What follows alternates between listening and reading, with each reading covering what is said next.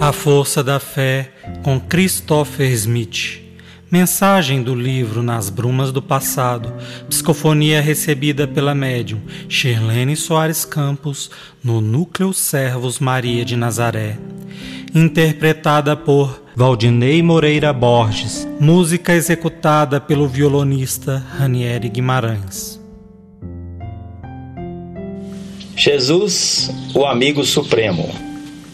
Amigo, grande amigo de todos nós, foi o Mestre. Nada se realiza na terra, nem no plano espiritual, sem amigos. Ninguém é capaz de conquistar os píncaros da glória, de receber proteção, de receber aconchego, lenitivo na dor, sem a presença de um amigo. Por isso é tão importante um amigo na nossa vida. Nos esquecemos às vezes de grandes amores, nos esquecemos das paixões fulminantes, mas um amigo realmente fica marcado para todo sempre em nossas almas. Porque lembramos que uma mão se estendeu para nós, que houve uma proteção a nos cercar e que tudo aquilo que nos aconteceu de ruim e lamentável não foi pela ausência de um amigo, foi pela presença do inimigo. Um amigo se conquista em séculos de convivência, de trabalho, de desprendimento. Amigo é capaz de reerguer, é capaz de erguer, é capaz de solidificar uma grande obra.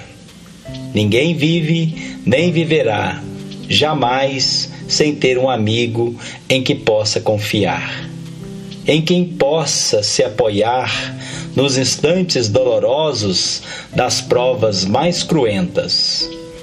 No entanto, Jesus, que era amigo de todos, é o amigo supremo em cujo ombro podemos repousar nossas cabeças.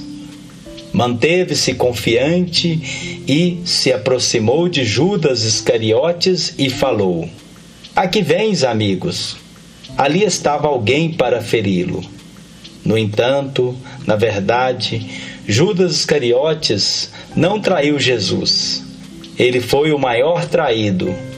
Ele foi aquele que realmente carregou e carrega a cruz dolorosa de traidor. Ah, Judas Iscariotes, que oceano de pranto chorou por naqueles instantes ouvir daqueles lábios a palavra amigo. Por isso, meus irmãos, muitas vezes não podemos mesmo confiar nas pessoas.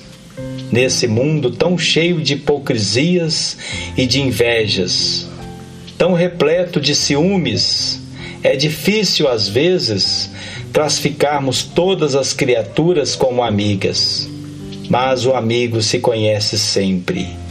Ele não será capaz de nos decepcionar nos instantes mais difíceis.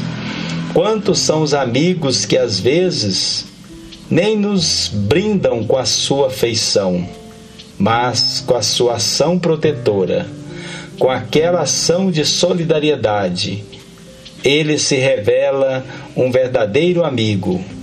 Por isso sabemos que Jesus é nosso amigo porque em nenhum momento ele deixará de nos valorizar a luz.